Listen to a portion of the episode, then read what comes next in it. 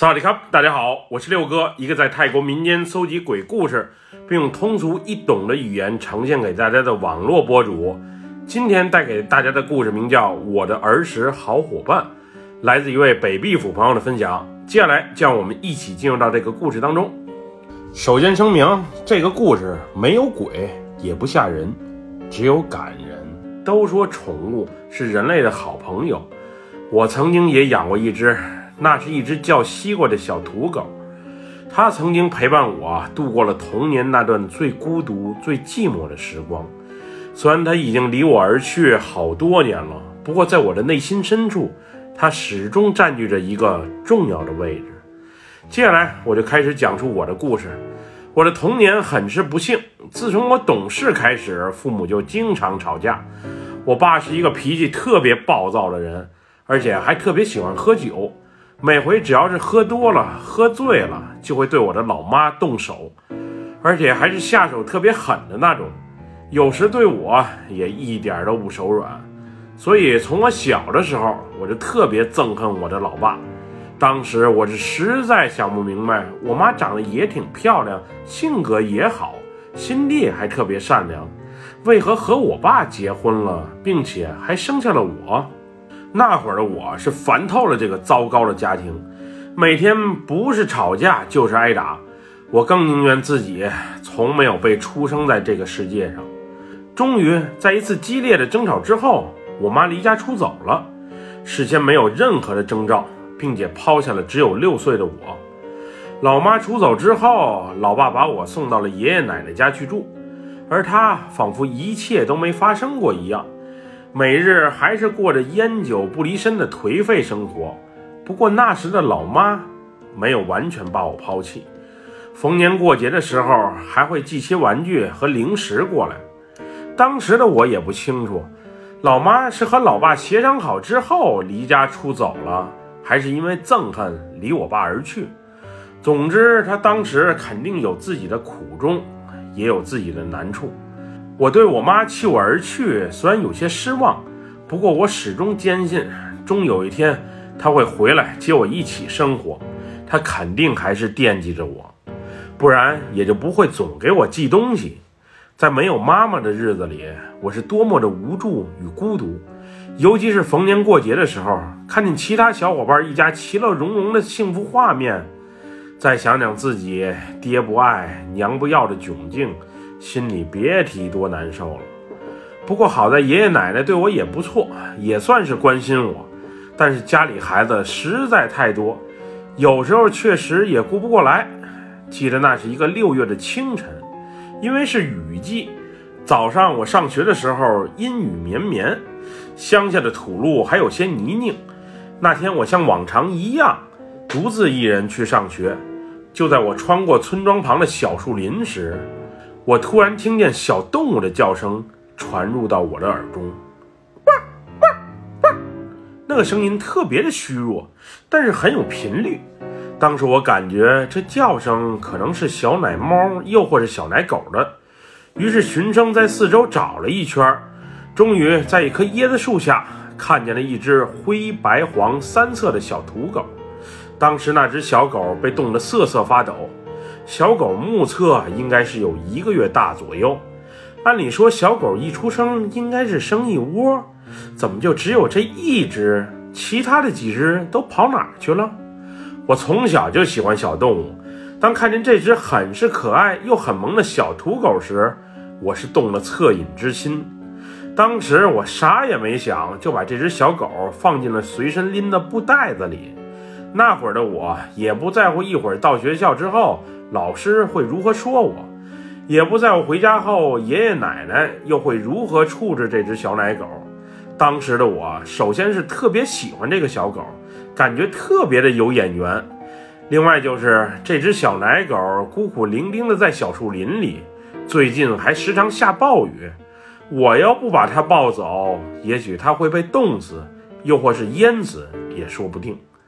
当时我也感觉这只小狗和我的经历很是相似，都是被人抛弃的，都是没人在乎死活的，所以把它抱走当个伴儿，一起来面对这个残酷的世界，也是挺不错的一种选择。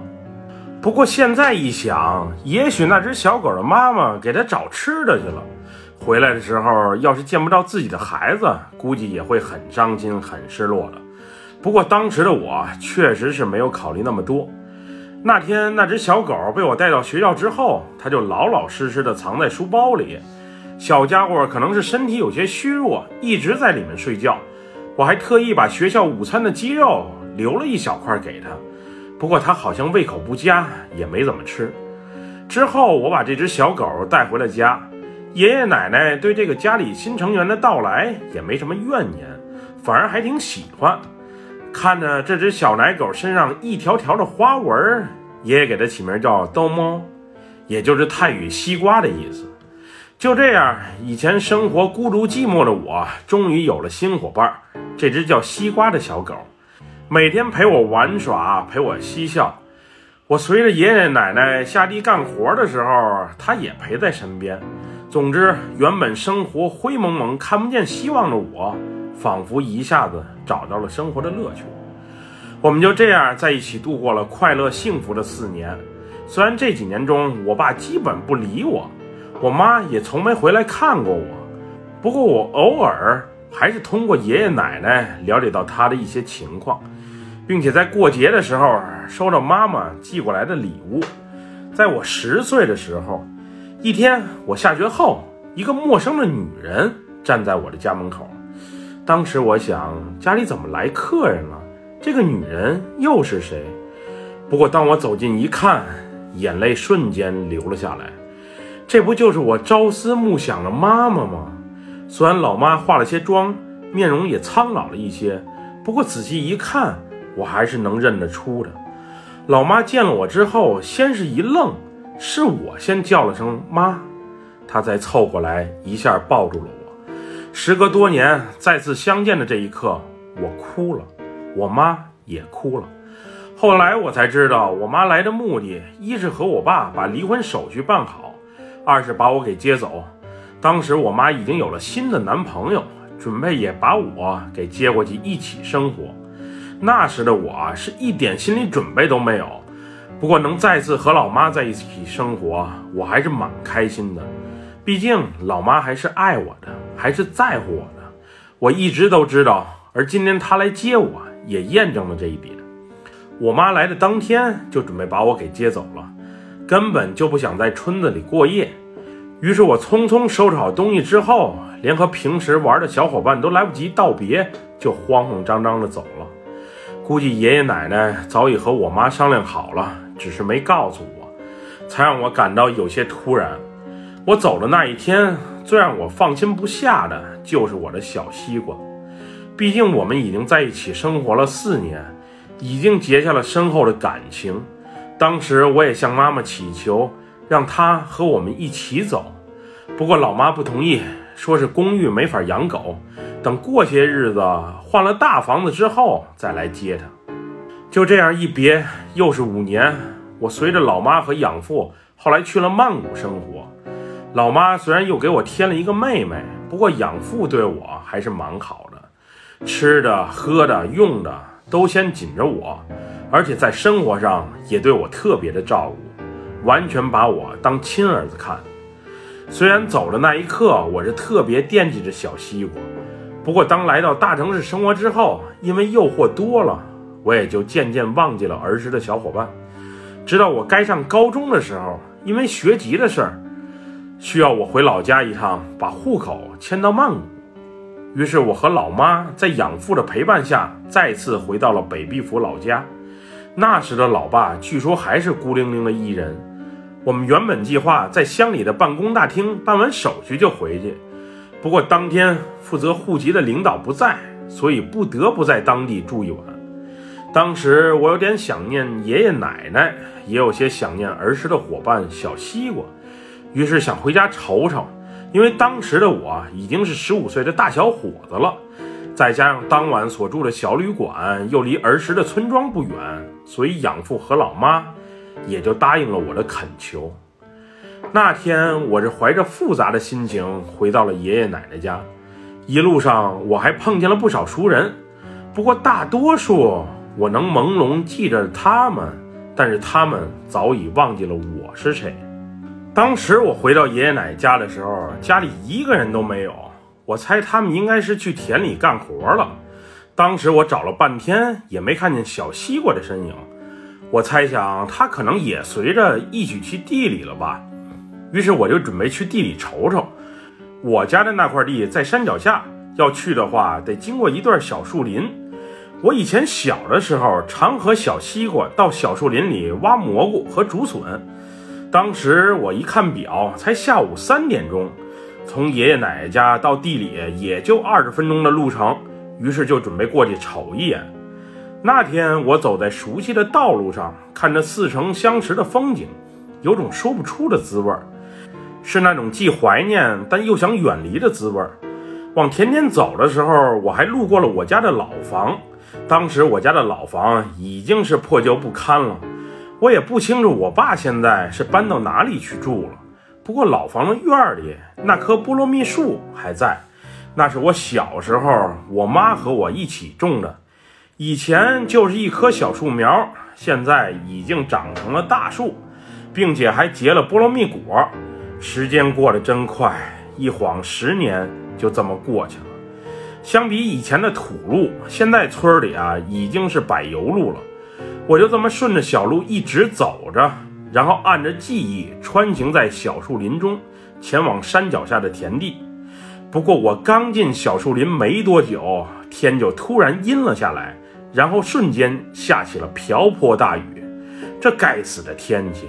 刚才还是好好的艳阳天，一转眼的功夫就阴云密布。当时的我为这不靠谱的天气还叫骂了两句。我印象里顺着小道一直走，然后迈过一个小山坡，左转。穿过一片橡胶林就能到，不过当我在林间冒着大雨转了半天之后，我却如何也找不到出口。当时的我有点后悔，心想能跑到爷爷奶奶的田地最好，又或是原路返回也行。总之那时的我被雨淋了，感觉头昏脑胀的，可能离感冒发烧啊就差一步了。从小在这片林子里长大的我，不应该迷路呀。当时的我很是困惑，不过越在林子里转，我就越迷糊。虽然后来雨停了，不过我却怎么也找不到路了。当时的我悲观的很，今天可能就要死在这里了。没人知道我来到这片树林，我要是被冻死，又或者被野草中的毒蛇给咬到，那都是有可能的。没想到自己的好生活刚开始就要结束了。我真是太倒霉了！就在我已经迷失在小树林不知道多久的时候，远处的一声狗叫突然吸引到了我的注意。我赶紧朝四周瞅了一圈，在我正前方大约五十米处，好像有只狗。正在我迟疑之时，那只狗的叫声又在我耳边响起。我定眼一看，那花纹，那毛色。那体态不就是我的小西瓜吗？于是我大声呼喊着它的名字。当时我想，这真是太巧了，没想到再次重逢竟然是在这种情况下。不过让我感到奇怪的是，虽然我大叫着它的名字“小西瓜，小西瓜”，但他却始终不向我这个方向跑来。于是我起身，朝着他的方向走去。不过，原本近在眼前的小西瓜却突然一下消失了。我低头一看，泥泞的小路上确实有小脚印呀，它刚才就在这里。正当我困惑之时，右侧又传来了小西瓜的叫声，于是，在声音和小脚印的帮助下，也就十多分钟，我就走出了那片原本很熟悉的小树林。小西瓜没有给我带到山脚下的田地，而是给我领回了村子里面。当时我想，是不是爷爷奶奶已经先行一步回家了？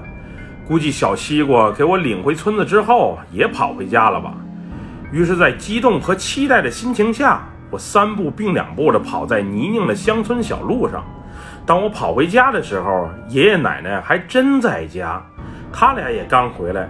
一见我的到来，他俩刚开始还没认出我来，毕竟那时的我，无论是身材还是样貌，都有一定的改变。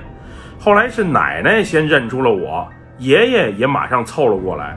他们问我为啥自己一个人回来了，这几年过得还好吗？当时的我虽然也想和他俩唠唠家常，不过我还是更惦记刚才领我回来的小西瓜。爷爷奶奶，小西瓜跑哪去了？刚才我在小树林里迷路了，要不是靠它，我估计现在还在里面乱转呢。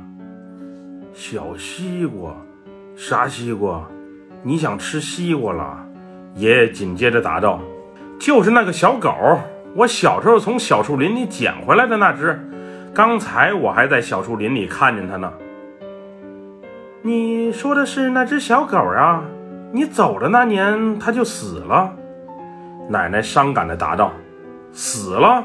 不可能，绝对不可能！我刚才还见了它呢。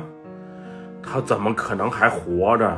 你走之后，那个小狗就一直在屋门口等你回来，不吃也不喝。后来有一天清晨，我发现它死在了院子里，于是就给它埋在了你家老屋的菠萝蜜树下。”你要不提小西瓜，我都忘记它叫什么了。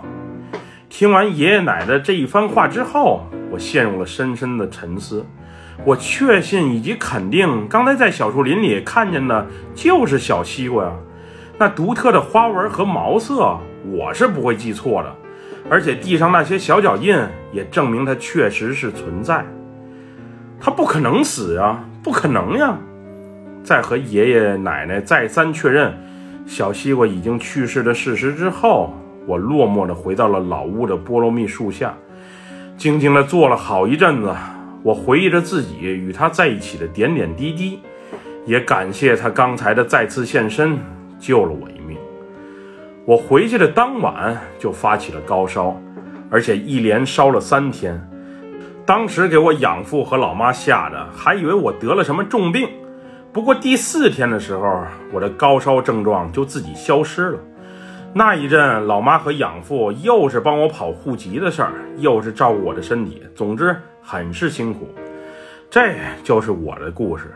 自从那一次与小西瓜在小树林里相遇之后，它没有再出现在我的世界里，即使在梦里也没出现过。直到今日，我还是实在想不通。那天在小树林里的到底是不是小西瓜？那些小脚印又如何解释？我确信自己的眼睛以及感觉是不会错的。不过现在说什么也没用了，它已经永远从我的世界里消失了。不过却会永远的活在我的心里。我爱你，小西瓜，我会永远记得你的。本期故事就分享到这里。喜欢六哥故事的朋友，别忘了点赞和关注哟！咱们下期节目再见，么么哒，拜拜，萨瓦迪卡。